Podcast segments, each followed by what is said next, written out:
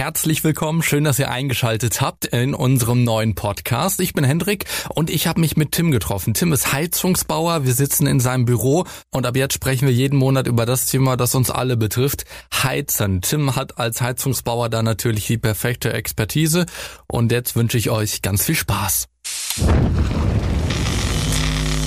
Das ist Zukunft anheizen.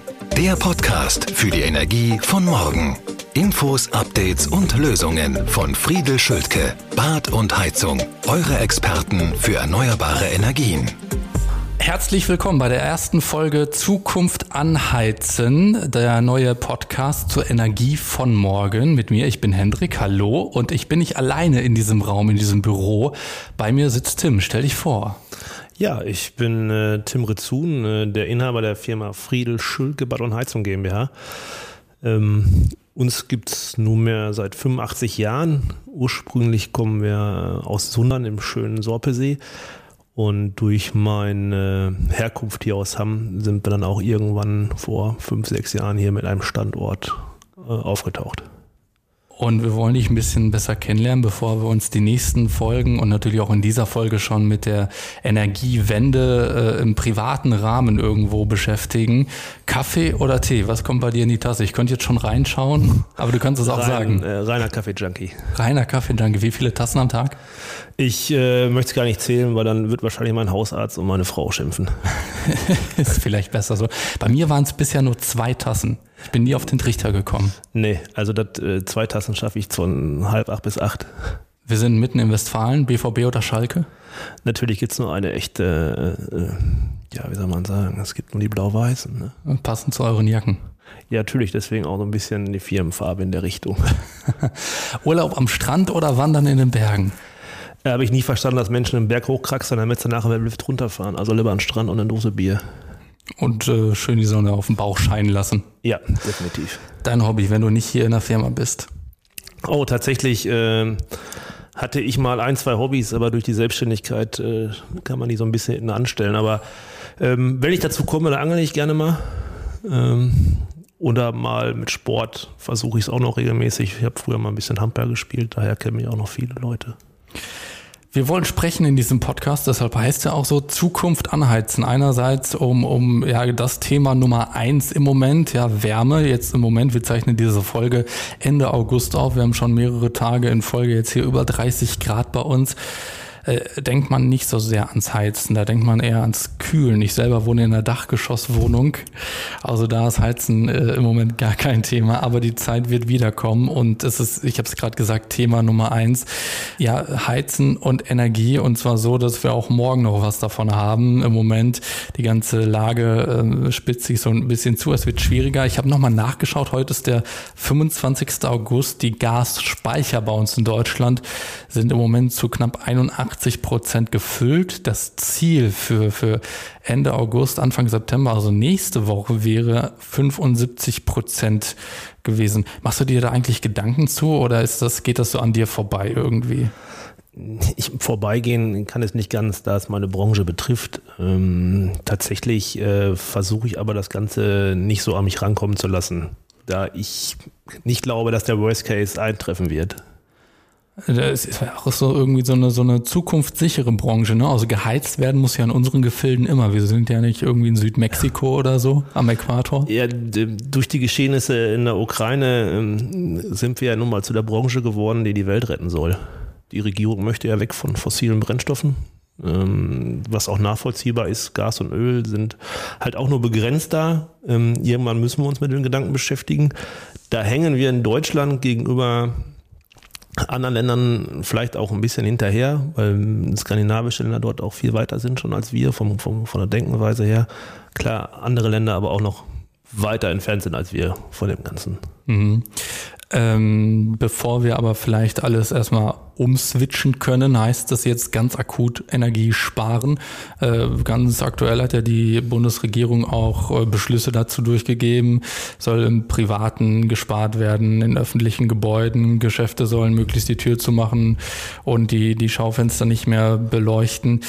Glaubst du, dass so der Durchschnittsbürger zu Hause viel einsparen kann mit seinen Anlagen, die er da so hat? Ich glaube schon, dass wir über die Jahre sehr verwöhnt sind ähm, durch die niedrigen Energiepreise, dass du geheizt hast und das Fenster trotzdem aufgemacht hast. Ähm, oder du bist einkaufen gefahren für zwei, drei Stunden und hast nicht die Heizkörper runtergedreht, sondern hast durchlaufen lassen. Ähm, da muss ein Umdenken stattfinden und wenn das bei vielen klappt und sich auch Kleinigkeiten aneignet, dann kann man schon Energie sparen. Mhm. Hast du da irgend so einen Tipp, den du als erstes nennst? Also was so die meisten irgendwie außer Acht lassen? Tatsächlich, ähm, viele kennen die Thermostatköpfe an den Heizkörpern. Das ist schon wie der Name sagt, Thermostatkopf. Und auch die werden über die Jahre, die Thermoelemente, ein bisschen schwächer und arbeiten nicht mehr so genau. Und wenn man da frühzeitig jetzt mal schon mal tauscht und die, die durch den Installateur Fachunternehmen austauschen lässt, dann kann man da auch schon wieder ein Stück weit Energie sparen und halt auch clever lüften. Ne? Nicht den Heizkörper unterm Fenster auf fünf haben und dann das Fenster aufreißen. Ne? Ja, das hat Mutter früher immer schon gesagt, bist du bescheuert, wir heizen nicht für die Nachbarn. Ne? Ja, definitiv. Äh, da gibt's ja auch die gewissen Frostbeulen, die ja, nicht runterdrehen wollen. In diesem Podcast wollen wir natürlich auch darüber sprechen, ähm, was für Perspektiven man hat, wenn man zu Hause irgendwas verändern möchte. Wir wollen über Wärmepumpen sprechen, dass wir drankommen. Wir wollen generell darüber sprechen, brauche ich jetzt eine neue Heizung? Also ist das der einzige Weg oder was kann man da vielleicht machen? Und wir wollen natürlich auch mal schauen, Solarthermie ist natürlich mit Sicherheit auch ein großes Thema. Oder was ist das, was hörst du, wenn du bei euch ans Telefon gehst oder deine, deine Kolleginnen, deine Kollegen, was für Anfragen kommen da im Moment rein? Tatsächlich ähm, sind die meisten Menschen natürlich durch die Medien getrieben zum Thema Wärmepumpe. Ähm, da muss man ganz klar sagen, die Wärmepumpe ist nicht das Allheilmittel. Ähm, sie funktioniert natürlich in jedem Haus. Man kann mit einer Wärmepumpe auch jedes Haus warm bekommen. Die Frage ist halt dann unterm Strich, wie effektiv ist es noch und ist es dann tatsächlich sparsamer gegenüber zu dem, was man vorher hatte. Ne? Mhm, also das ist so eine Einzelfallbetrachtung auf jeden Fall notwendig jedes Gebäude, jedes Haus ist individuell und du musst dir eigentlich das vor Ort anschauen und dann abwiegen, was ist das beste Produkt oder die beste Lösung für das Gebäude. Mhm, darüber wollen wir auf jeden Fall noch sprechen in einer der kommenden Folgen dann. Aber erzähl mal, wie geht's denn euch Heizungsbauern so im Moment, jetzt im Sommer 2022? Gab's schon mal bessere Zeiten oder sagst du, ja, jetzt macht der Job Spaß? Ach, tatsächlich äh, gibt's immer Höhen und Tiefen. Das Schlimme ist tatsächlich, dass wir viele Kunden haben, wir haben gute Aufträge, wir haben volle Bücher, aber die Industrie gar nicht so liefern kann, wie wir einbauen sollen. Das habe ich gelesen, ja. Also es ist auch irgendwie schwierig ist, ne? Also genau, auf der einen Seite die vollen Bücher, die in manchen Büros mit Sicherheit auch bis zur Decke gehen könnten oder auch schon gehen. Aber auf der anderen Seite äh, gibt es keine Leute, die kein Material einbauen können. Ähm, das kommt hinzu. Ähm, ich habe jetzt vor kurzem noch einen Bericht gelesen, da steht drin tatsächlich, dass bei uns in der Branche 40.000 Fachkräfte fehlen. Das spiegelt sich auch wieder, wenn wir eine Stellenannonce schreiben, äh, da kommen wirklich wenige Bewerbungen drauf. Und wenn du eine bekommst, dann musst du eigentlich schon fast vorbeifahren zu Hause ihn abholen, damit er auch tatsächlich bei dir anfängt und nicht beim anderen. Das ist verrückt. Das ist wirklich verrückt geworden. Das ähm, ich frage mich immer, wie das kommt, weil wenn jeder ausbildet, jeder Betrieb, dann hätten wir die Sorgen nicht. Vielleicht müssen sich da manchmal die Nase fassen. Mhm. Ähm, ja, und du hast gesagt, das Material fehlt. Ne? Die Industrie kann gar nicht so liefern. Ich als Laie, in Anführungszeichen, stelle mir jetzt vor, das hängt immer noch mit Corona zusammen. Ja, ich, Corona, dann ging einiges natürlich auch äh, den Containerweg nicht, weil Shanghai zu hatte. Dann liest du, dass da in Hamburg von den großen Häfen dann auch noch gestreikt wird, so dass uns natürlich oft elektronische Bauteile fehlen, die von Übersee kommen. Ne? Wir reden immer wieder über Halbleiterplatten, äh, Chips, äh, Kabelbäume das fehlt, die Industrie kommt nicht nach. Das ist mittlerweile sogar so weit, dass du bei vielen gar keine Lieferzeiten mehr bekommst. Ja, ist wie bei den Autos dann, ne? Ja, korrekt. Also das ist im Grunde die gleichen Probleme auch. Ähm, die Hardware, Metall, alles drum und drum ist da. Das Softwaremäßige fehlt dann. Du hast gerade gesagt, Lieferzeiten, die bekommt ihr schon nicht. Und dementsprechend, was sagst du am Telefon? Ja, es ist schwer. Ne? Der Kunde denkt, wir vertrösten ihn, weil wir keine Zeit hätten. Das mag manchmal auch vielleicht der Joker sein. Aber tatsächlich ist es so, dass äh, wir auf Zuruf Anlagen bekommen. Und dann müssen wir auch zusehen, dass wir die nehmen. Egal, ob wir die heute brauchen oder in drei Monaten, weil ich weiß nicht, ob ich sie in drei Monaten bekomme. Ähm, das planungsmäßig ist das eine Katastrophe. Was heißt das für mich als Privatmenschen, wenn ich jetzt sehe? Also es gibt ja so zwei Fälle. Erstens, Heizung bei mir geht akut kaputt und der zweite Fall ist, ich will da was Neueres, ich will irgendwie modernisieren. Ich glaube, das ist ja auf jeden Fall schon mal der entspanntere Fall. Ja, empfehlen kann ich immer halt nur vorbeugend zu handeln. Ne? Akut zu handeln ist immer mit Problemen verbunden. Gerade jetzt, ähm, allein, ganz allein normale Gasbrennwertgeräte, wandhängende Geräte, was eigentlich so bei uns der durchlaufende Posten ist. Selbst da gibt es momentan zwei, drei Wochen Lieferzeiten zwischendurch drauf, weil auch die bei vielen Herstellern im Ausland gefertigt werden. Dann laufen die Routen nicht so. Das ist schon ein Problem. Daher kann ich immer nur empfehlen, äh, bevor sie kaputt ist, mal drüber schauen lassen, gerade bei älteren Heizungen. Und das sind ja dann auch oft Geräte, die auch für die Warmwasserversorgung zuständig sind, oder liege ich da falsch? Definitiv. Also Heizungen können beides. Ne? Also einmal Heizkörper warm machen und einmal äh, beim Duschen die Wärme erzeugen. Daher ähm, werden sie es auch merken, wenn die Heizung nicht funktioniert, weil dann muss man kalt duschen. Mhm. Ich äh, persönlich wohne zur Miete und jetzt äh, wirst du wahrscheinlich große Augen machen. Ich habe noch so alte Nachtspeicherheizungen. Du lachst zumindest. Ja, wenn ich jetzt den Medien äh, glauben darf, dann bist du ja in Sicherheit, ne? weil Strom ist ja da. Äh, ja, das ist richtig. Wurde aber jetzt auch erhöht. Der Brief von Stadtwerken kam vor zwei Wochen. Also ich meine, günstig ist es nicht. Nein, das definitiv nicht. Nachtspeicher äh, haben auch keine Zukunft. Die werden auch stark gefördert, wenn man dann einen Tausch vornimmt. Ähm, gerade auf Wärmepumpe äh, spricht man da schnell über hohe Förderungen, die man bekommt an Zuschuss. Ähm, ja, ich kann nur jedem empfehlen, äh, Nachtspeicher und Öl ist nicht die Zukunft. Ja, genauso wenig wie sich jetzt irgendwie einen Heizlüfter anschaffen für den Herbst. Definitiv, äh, da bitte vorsichtig sein, weil das geht schnell. Meine Buchse, Kabelbrand, äh, Überhitzung, die sind halt mal vielleicht da, um sich im Büro warme Füße zu holen, aber dann reicht das auch. Wir haben eben drüber gesprochen, du hast den Beruf, auch wenn du jetzt wahrscheinlich mehr im Büro sitzt, du hast den Beruf von der Pike auf gelernt. Du warst viel draußen, hast auch viel montiert.